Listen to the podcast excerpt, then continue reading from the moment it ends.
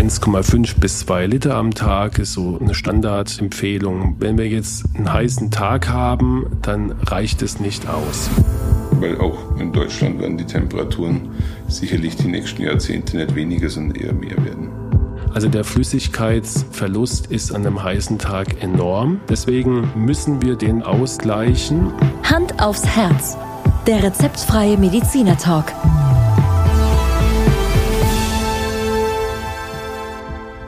Hallo und herzlich willkommen bei Hand aufs Herz. Geschichten rund ums Herz mit professioneller Begleitung von Dr. Markus Knapp. Mein Name ist Thomas Krug und ich freue mich auf die heutige Folge. Einen schönen guten Abend, Thomas. Hallo. Wow, heute super formal ja, hier. Darf ja auch mal sein. Ich habe Ja. überlegt, ich will nicht jedes Mal Hallo Thomas sagen. Das wünsche ich dir, weil wir ja schon fortgeschritten sind in der Zeit, mal einen schönen Abend. Das ist sehr schön. Das ist sehr schön, fühlt sich auch sehr gut an und äh, das ist natürlich wie eine zusätzliche Motivationsspritze für die heutige Folge. Äh, Spritze ist schon ein ganz guter, ein ganz guter Ansatz, oder? Äh, Wir, wir sprechen heute über übers Wetter. Ja, Und ähm, glaube, wir befinden uns gerade im, im Sommer, im Hochsommer. Und dieser Sommer ist mal richtig heiß, richtig hot. richtig. Aus gegebenem Anlass. Wir haben die, die Folge ähm, heute sozusagen eingeschoben, Ja. weil wir gedacht haben, Mensch, äh, bei der Hitzeperiode, die wir dieses Jahr und wahrscheinlich auch die nächsten Jahre immer wieder haben, ähm, ist es vielleicht mal ganz interessant, über das Wetter und die Auswirkungen auf unser Herz zu sprechen. Aber Markus, zur Beruhigung unserer Zuhörerinnen und Zuhörer, wir sprechen nicht über den Klimawandel. Nein, auf keinen Fall. Ja? Wir sprechen wirklich über das, was uns am Herzen liegt. Genau, wie, wie sagt man immer, wie hört man, wir sprechen über das Wetter und nicht über das Klima. Absolut. Und hier hatten wir ihn wieder mal. ja, lass uns ernsthaft einsteigen. Ähm, Ich glaube, dass bei dir in der Praxis, wenn die Temperaturen steigen, auch ähm, die Patientenzahl steigt, oder? Ja, kann man, kann man so oder so sehen. Es gibt auch einige Patienten, die, die tatsächlich absagen, weil, weil sie einfach nicht aus dem Haus gehen oder Ja. weil es ihnen zu anstrengend ist. Oder weil sie wissen aus Erfahrung, ähm, jetzt noch eine Stunde oder zwei Stunden äh, in, einem, in einem geschlossenen Raum, das, das tut ihnen nicht gut. Andererseits tatsächlich kommen auch, auch viele Patienten äh, notfallmäßig oder dringlich, weil Ja. sie Beschwerden bekommen, die nur allein mit dem Wetter zusammenhängen. Und da können wir doch gleich mal ein bisschen wieder einsteigen in das Medizinische und vielleicht kannst du uns mal ganz kurz erläutern, was passiert eigentlich in unserem Körper, wenn ja, die Temperatur immer mehr steigt. Ja, also wir haben, wir haben ja in unserem Körper verschiedene Messfühler, Messsysteme. Also wir haben, damit unser Körper funktioniert, müssen zwei wesentliche oder drei wesentliche Sachen funktionieren. Wir brauchen also immer Energie. Das ist mal Ja. das, das A und O. Wenn wir keine Energie mehr haben, ist, ist vorbei. Dann können wir uns nicht mehr bewegen. Die Organe funktionieren nicht. Unser Gehirn funktioniert nicht und dann sterben wir. Das zweite ist unser Säurebasenhaushalt, also unser pH. Der muss immer in einem Range sein, dass unsere Stoffwechselabläufe funktionieren. Wenn wir zu sauer sind oder zu basisch, dann bricht es äh, auseinander und wir sterben. Und das Dritte ist, wir, die Temperatur muss sich in einem Bereich bewegen, der äh, absolut äh, in einem, sei jetzt mal, Raum ist, in einem, ähm, ja, Spann, in einer Spannbreite zwischen 36 Grad, unterhalb von 36 Grad wird es schon ungemütlich, bis, weißt du selber, wenn du Fieber hast, äh, was mal 38. über, über 40, 41 Grad geht, das äh, geht es dem Körper schon sehr, sehr schlecht und, und alles, was darüber hinausgeht, hat dann schon fast, äh, ja, Und die Schlimme Folgen. Und der Bereich des Wohlfühlens ist ja noch viel länger. Das war, genau. Das ist äh, bei 36,8 bis, bis 37,1. Manche fangen schon bei 37,3, 4 erhöhte Temperatur, Ja. sich nicht wohl zu fühlen. Aber dieses komplizierte Systeme, ja, da hat sich unsere, unser Körper natürlich angepasst über die Jahrhunderttausende, die Evolution. Das heißt, wir, wir haben Sicherungsmaßnahmen. Wir haben also immer Energiespeicher, die uns sehr, sehr lange ähm, davor bewahren, dass wir einen Energieverlust haben. Wir haben Puffersysteme in unserem Körper, die also Säuren abfangen können oder Basen abfangen mhm. können. Und jetzt kommen wir auf das Thema, wir haben Mechanismen, wie wir unsere Temperatur regulieren können. Und, Und in dem Fall brauchen ja, wir eine Kühlung. Wir brauchen eine Kühlung wenn, bei der Hitze. Und ähm, eine Kühlung können wir über zwei Arten. Also was passiert bei Hitze? Wir heizen uns ja. natürlich auch unsere Körperkerntemperatur, heizt sich auf. Die Messfühler registrieren das. Und wir können dann Wärme abgeben. Was meinst du, wie das am besten funktioniert? Ich denke, es äh, passiert im Wesentlichen durch Schwitzen. Nee, damit geben wir keine Wärme ab. Nicht? Nein. Okay. Aufs Schwitzen kommen wir gleich, sondern Wärme abgeben. Über den Kopf. Über unser Gefäßsystem. Ja. Ja. Unsere Gefäße werden weit, mhm. deswegen haben wir dann meistens sehr prominente Adern. Und dadurch erhöht sich äh, der Querschnitt der Fläche, die also mit der Außentemperatur in Kontakt kommt und kann dann durch ähm, äh, direkten Kontakt mit der Außenluft oder mit, mit äh, Gegenständen, also kalten Gegenständen, kühleren Gegenständen, da kann dann viel Wärme direkt abgegeben werden. Mhm. Markus, eine Zwischenfrage. Du hast gerade vorher von der Kerntemperatur des mhm. Körpers gesprochen. Ähm, erklär das mal bitte, was, wo, wo messe ich die Kerntemperatur des Körpers? Also wir messen die, die Körperkerntemperatur ja, also und das ist ja immer noch die beste Methode, wirklich rektal mit dem Fieberthermometer. Ja, also falsch ist natürlich auf der Haut zu messen, weil das sagt uns gar nichts aus, mhm. mhm. sondern wir müssen ja schon gucken, wie es im Inneren vom Körper aussieht und deswegen äh, entweder rektal oder auch in der Mundhöhle. Ja. Und Kerntemperatur heißt in dem Fall, vielleicht ist es jetzt wirklich ein bisschen kindische Frage, aber Kerntemperatur heißt, dass die 37 Grad sich im, im Körper, im genau. Körperinneren, in der, in der genau, so in jedem ja. Organ genau. überall wiederfinden. Exakt. Okay und nicht irgendwie durch halt Störfaktoren von außen. Ja, ja zum Beispiel, wenn ich jetzt diese Ohrthermometer, das hast du vielleicht auch schon mhm. mal gemerkt, mhm.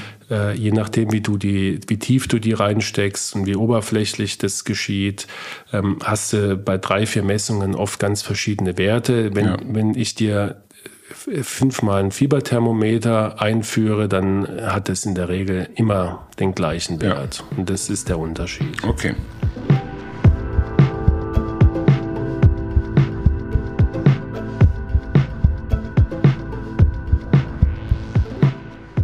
Also jetzt und jetzt die zweite Form ist eben das berühmte Schwitzen. Mhm. Tiere, Hunde, weißt du, können auch durch Hecheln Wärme abgeben, indem mhm. sie einfach ähm, Luft zirkulieren lassen im Mundraum. Das können wir nicht, weil mhm. wir dann eine, eine sehr große sogenannte Totraumbelüftung haben.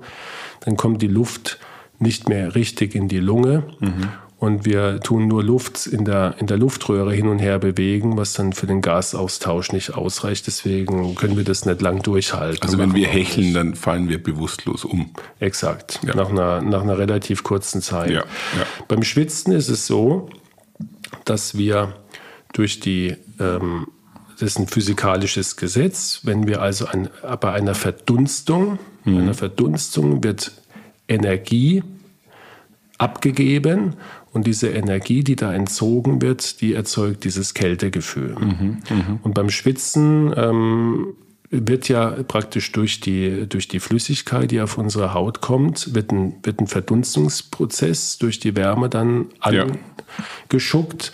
der dann indirekt ebenso durch diesen Energieverbrauch, der dadurch stattfindet, zu einer Kühlung führt.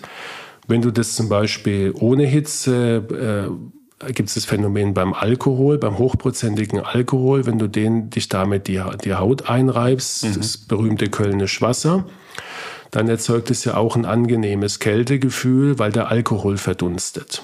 Mhm. Der verdunstet auch bei sehr niedrigen Temperaturen. Ja. Der verpufft, der, der geht. Und es ist aber auch eine Verdunstung und deswegen das Kältegefühl zum Beispiel beim Alkohol. Ja.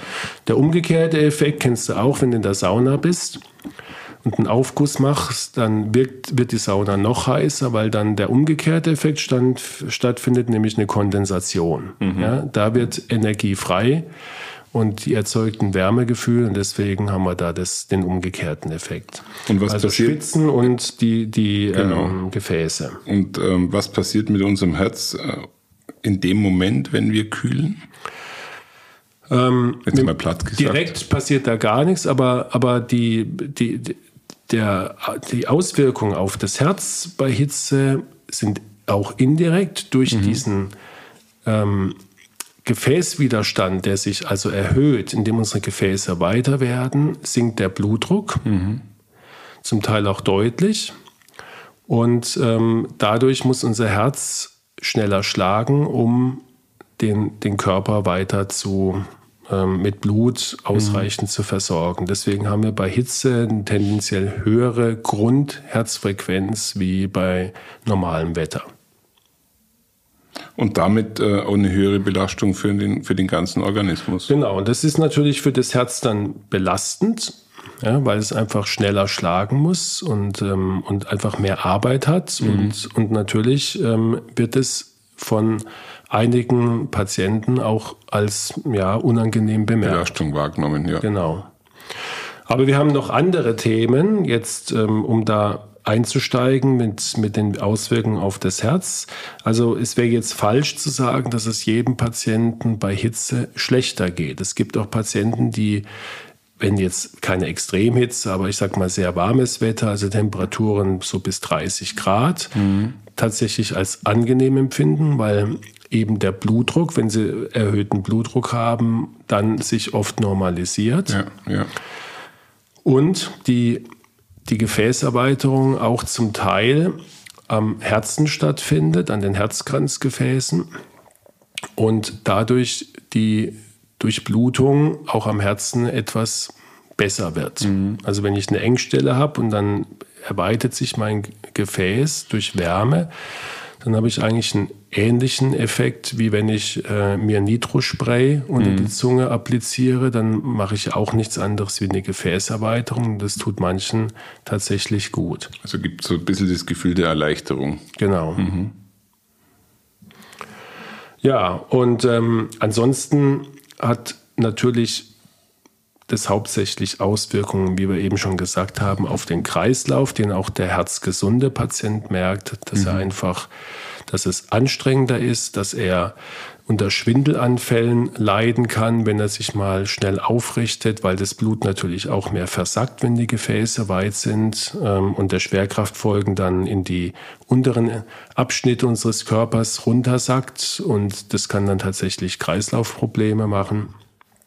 Und insgesamt natürlich die Belastbarkeit ist bei Hitze ebenfalls eingeschränkt, weil, weil das Herz ohnehin mehr zu schaffen hat wie unter normalen Temperaturen.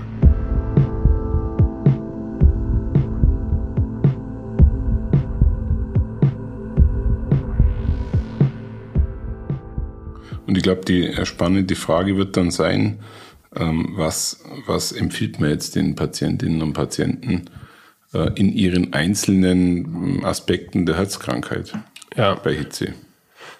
Vielleicht mal allgemein, das sind jetzt, hat jetzt mit Medizin relativ wenig zu tun, aber was kann ich, was kann ich denn machen bei so einer Hitzewelle? Also was kann ich zum Beispiel in meinem Haus machen? Also Ja, da, einfach einmal äh, Sorge, dafür Sorge tragen, dass ähm, nicht zu viel Wärme schon gleich ins Haus reinkommt, äh, für Schatten sorgen.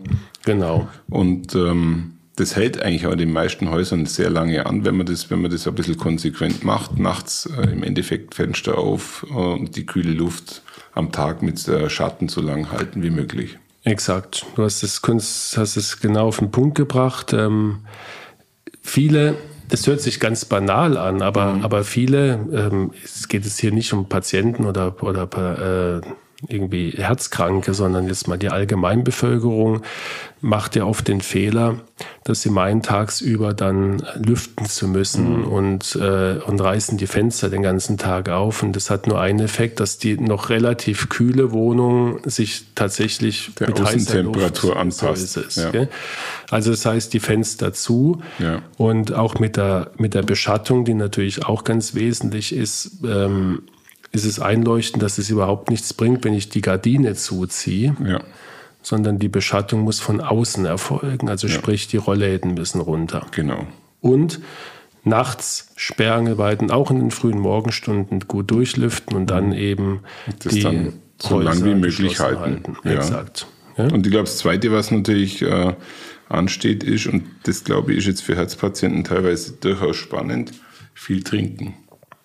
Genau, jetzt kommen wir auf die, durch, die, durch das Schwitzen mhm. verlieren wir natürlich extrem viel Flüssigkeit. Und ähm, viele machen den Fehler, dass sie denken, naja, ich habe jetzt gar nicht so furchtbar viel geschwitzt, ich fühle mich eigentlich eher trocken an, aber sie merken nicht, dass sie permanent wie wir sagen, transpirieren. Mhm. Also ohne, dass wir jetzt Schweißflecken unter den Achseln und auf der Stirn haben, sondern wir, wir kühlen automatisch, ohne dass wir das manchmal mhm. aktiv merken. Mhm.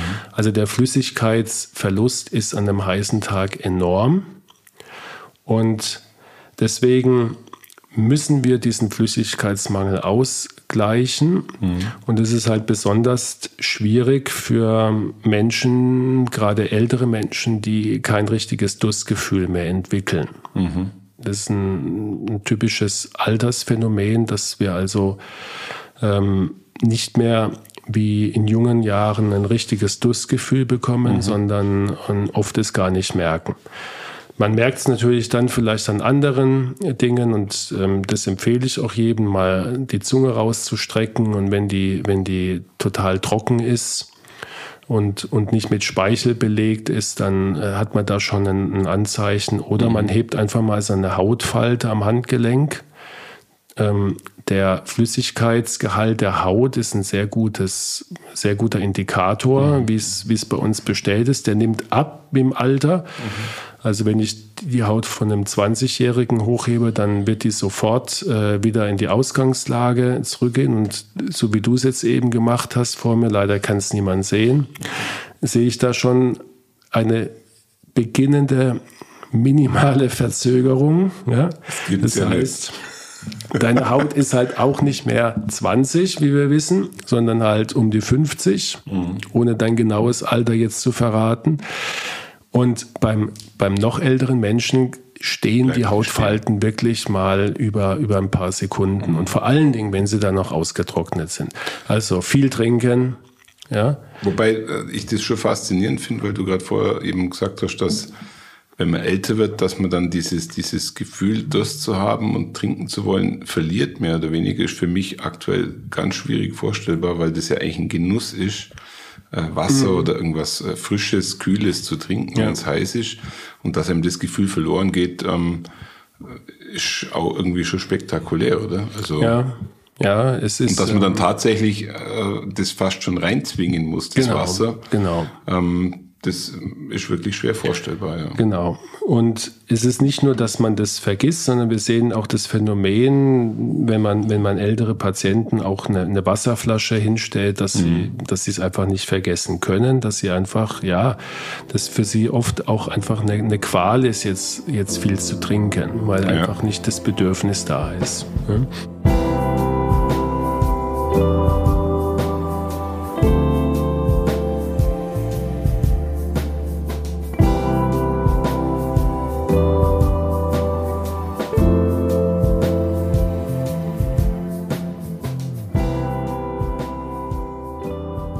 Eigentlich zu viel trinken dann in jetzt, der Situation? Ja, das ist jetzt ein gutes Jetzt kommt die, die andere Seite, weil mhm. wir haben ja in, in diversen anderen Folgen, unter anderem in der Herzschwäche-Folge, mhm. natürlich auch besprochen, dass wir mit gerade mit Flüssigkeitszufuhr bei manchen Herzerkrankungen Vorsicht, äh, vorsichtig sein mhm. müssen. Mhm. Und das ist eigentlich wirklich ein, ein ganz schwieriger Punkt, weil wir natürlich bei Menschen, die eine Herzschwäche haben, wenn wir jetzt anfangen, literweise Flüssigkeit zu uns zu nehmen, was der Körper und das Herz nicht gewohnt ist, dann mhm. kann es passieren, dass wir unser Herz damit überfordern. Deswegen würde ich ähm, auf alle Fälle gilt, wenn, wenn diese, diese Vorgaben, die wir bei einigen Patienten machen, ja. zum Beispiel 1,5 bis 2 Liter am Tag ist so, so eine Standardempfehlung ähm, bei, bei einem herzschwachen Patienten. Mhm. Bei jedem individuell.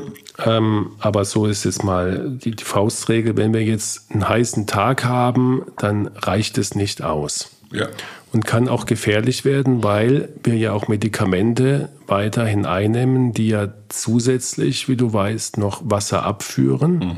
Also die wassertreibenden Medikamente, die Diuretika, und die werden ja weiter genommen.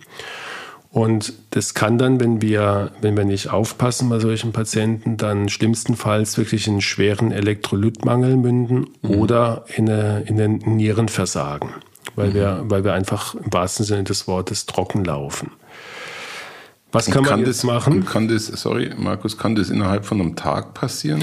Oder, oder äh, bewegen wir uns da Nein. jetzt schon in einem, in einem Zeithorizont, der ein bisschen länger ist. So ist es. Wir, wir, ich ich sage jetzt mal, ein, zwei Tage kurze Hitze mhm. wird, wird diesen Effekt jetzt, kann, kann passieren, aber es wird eher die Ausnahme sein. Mhm. Aber eine Woche, wir reden ja jetzt auch hier von der Hitzewelle, so wie wir sie mhm. auch im Moment haben. Das heißt mal über Wochen Temperaturen permanent zwischen 25 und 35 Grad, eher über 30 Grad.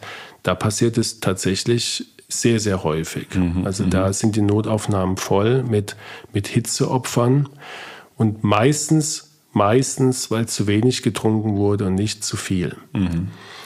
Wie kann man das jetzt als Herzpatient kontrollieren? Ähm, wenn ich nicht jetzt eine Herzschwäche habe, dann kann ich so viel trinken, wie ich möchte und vor ja. allen Dingen, wie, wie ich Durst habe. Ja, ähm, da wird nichts passieren. Als herzschwacher Patient ähm, würde ich immer eben diese Kontrollen machen, gell? also auch von den Angehörigen, die halt so ein bisschen, wenn sie darauf anpassen, dass man also die, sich die Zunge ausstrecken lässt. Mhm und guckt, ist die, ist die zu trocken oder ist die, ist die feucht und eben dann ähm, auch nach der Haut guckt, ist man eingefallen, gell? Mhm. auch mal fragt, wann warst du denn das letzte Mal auf der Toilette und dann natürlich auch die Waage. Mhm. Die Waage ist sowieso obligat beim herzschwachen Patienten, aber wenn ich jetzt merke, ich nehme da permanent ab oder ich habe das Gegenteil, ich habe zu viel getrunken, weil es jemand zu gut gemeint hat und sagt, du musst mehr trinken und trink nochmal und trink nochmal und am nächsten Tag habe ich auf einmal anderthalb Kilo mehr auf der Waage, dann mhm. muss ich sagen, da habe ich es übertrieben, da muss ich wieder vorsichtig sein. Aber es ist tatsächlich so beim Herz, bei der Herzschwäche, dass äh, das Gewicht, wenn man es dann täglich kontrolliert, wirklich signifikant runtergeht. Also schon im, im Kilobereich dann, oder? Ähm, das Gewicht bei, Herz, bei herzschwachen Patienten kann erheblich schwanken, weil ja. je nachdem, wie viel wassertreibende Medikamente ich nehme, wie viel Flüssigkeit ich äh, zu mir nehme, ähm, dann noch ein paar andere Sachen, wenn man den Fehler macht, sehr salzhaltig zu essen mhm. zum Beispiel, mhm. ja, dann kann das Gewicht schon sehr, sehr schwanken. Und wenn das, sage ich immer, zwei, drei Tage die Tendenz hat zu steigen, ohne dass es dafür einen anderen Grund gibt, dann ist Vorsicht geboten.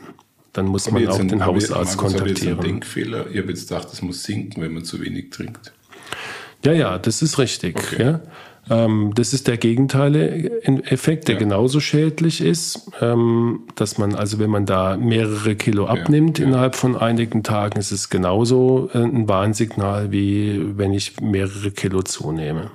Kann ich äh, hinsichtlich meiner, meiner Essgewohnheiten was Positives zu der Hitzewelle beitragen? Einfach viel Eis essen. genau. äh, das passt dann zu unserer letzten Folge mit, mit den, äh, oder der nächsten Folge. Wir haben sie schon aufgenommen, wo wir über Ernährung sprechen. Ja, ja. Ähm, natürlich, natürlich, das ist ja auch so eine, du weißt, dass die, die Menschen in sehr heißen Ländern mhm. ja, trinken ja Tee. Und der ist nicht äh, kalt. Und der ist nicht kalt. der ist äh, in der Regel sogar warm. Mhm. Ja? Also äh, Tee trinken ist tatsächlich äh, sehr, sehr gesund, kühlt. Mhm. Ähm, ich würde davon abraten, jetzt eisgekühlte Getränke. Ähm, das bewirkt oft den gegenteiligen Effekt. Es kühlt dich zwar kurz runter, aber dann äh, kommt so ein Rebound-Effekt. Der Körper heizt dann wieder auf mhm. und, und auf einmal, den Effekt kennst du auch, schwitzt man mehr wie vorher. Ja. Also das äh, macht überhaupt keinen Sinn. Ähm, Natürlich kann man, sollte man jetzt den Körper nicht zusätzlich durch voluminöse Mahlzeiten belasten. Und die wenigsten machen das auch, weil auch der Appetit gar nicht so da ist, dass man, dass man jetzt noch, äh, wenn der Organismus ohnehin über die Maßen belastet ist, jetzt auch noch den Magen-Darm-Trakt mit einem fettreichen, mhm. voluminösen Essen belastet. Also eher kleinere Mahlzeiten, dafür vielleicht mehrfach am Tag was, was Kleines essen ähm, viel trinken, ähm, auf, auf Kaffee, viel Kaffee sollte man auch verzichten, mhm. selbst wenn man es gewohnt ist, weil, weil Kaffee natürlich auch harntreibend wirkt, Schwarztee nebenbei auch. Ja, ja. Also wenn dann Tee, dann eher Früchtetee oder, oder Pfefferminz, Kamille etc. Und ja, ansonsten natürlich ähm, kann, man, kann man den Körper auch versuchen zu kühlen. Mhm mhm. immer wieder, indem man zum Beispiel Fußbäder macht. Ähm, wer, den, wer die Möglichkeit hat, ähm, genau kalte Güsse zu machen, das ist natürlich jetzt nicht jeder, gerade immobile Patienten können nicht einfach mal unter die Dusche ja. gehen und ja. sich kalt abduschen, ja. Aber ähm, es reicht auch schon, wenn man die Unterarme zum Beispiel, in, wenn man das Waschbecken mit kaltem Wasser volllaufen lässt und einfach mal die Unterarme mhm äh, tief reinlegt, dann da hat man schon eine, eine ordentliche Kühlung. Ne? Oder Wickel oder mal ein kalter Lappen in den Nacken. Also man kann da schon ähm, sehr viel tun und natürlich auch den guten alten Ventilator. Ja, oder den, den guten alten Fächer. Mhm. Ja, weil durch die Luft können wir dann die Verdunstung, wie wir es vorhin gesagt haben, wieder etwas anregen. Mhm. Ja, und, und die winzigen Schweißflüssigkeitspartikel auf unserer Haut äh, reichen da schon aus, um auch wirklich so einen Kühlungseffekt zu erzeugen. Also der Fächer ist nicht nur äh, äh ein Schein, sondern der hat auch wirklich einen nee, Zweck. Nee, nee, klar. Das ist nicht jetzt so eine, irgendwie so ein elegantes äh, Accessoire, sondern der erfüllt schon wirklich seinen Zweck. Dafür ist er ja sehr selten im Einsatz. Also Sieht man heutzutage eher selten, ja, aber, ja. aber in, in südlichen Ländern, wo das an der Tagesordnung ist, äh, wirst du sehr viele, vor allen Dingen Damen sehen. Bei den Herren mhm. ist es, äh, hat sich das nicht durchgesetzt, warum auch immer. Ja. Aber viele Damen, die tatsächlich einen Fächer dann auspacken.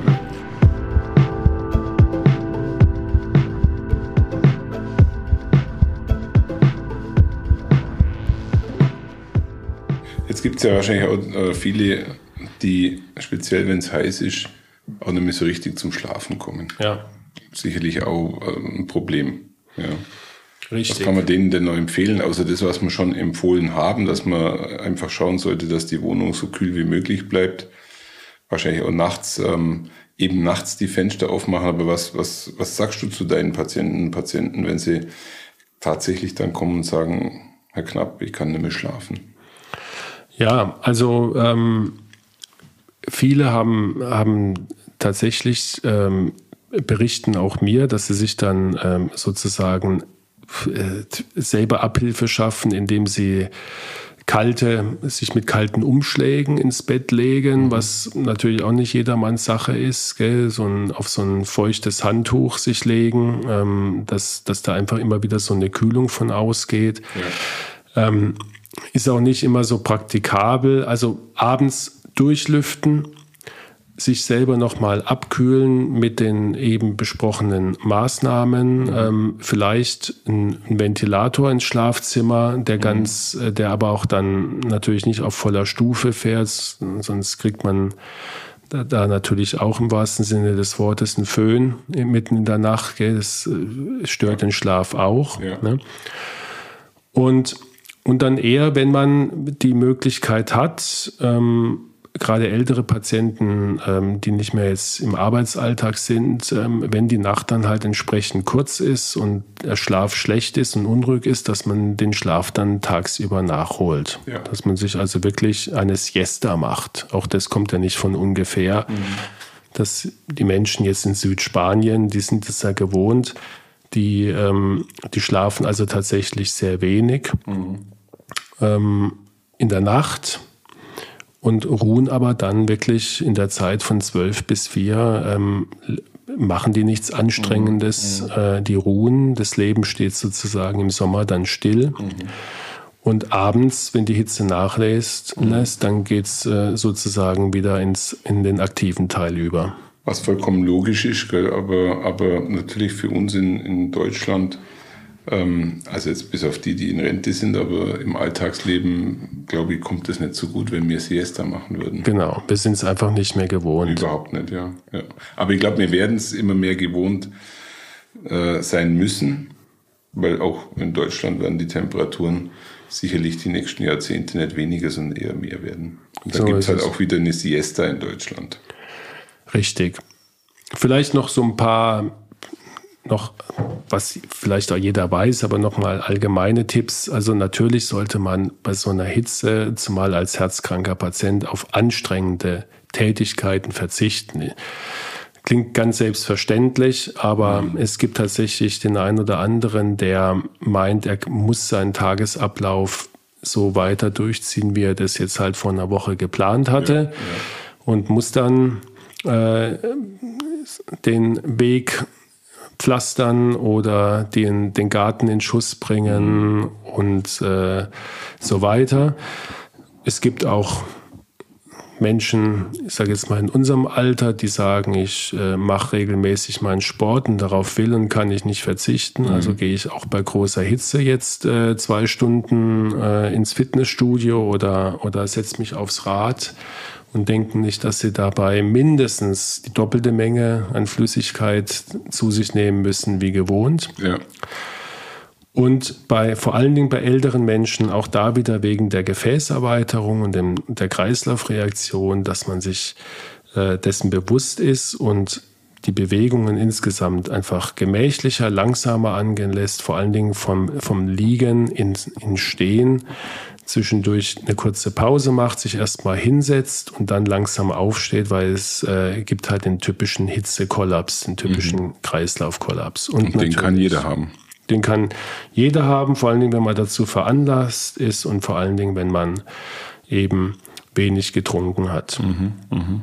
Und ähm, gerade auch bei Patienten, die Medikamente nehmen, die auch die Niere belasten und die Wasser abführen, also mhm. Diuretika, äh, da, wenn man das Gefühl hat, man, man kriegt die Flüssigkeit einfach nicht rein, man, man trocknet sozusagen aus, dann mit dem Hausarzt oder mit dem Kardiologen Kontakt aufnehmen. Ähm, vielleicht kann man das dann auch mal pausieren oder reduzieren. Mhm.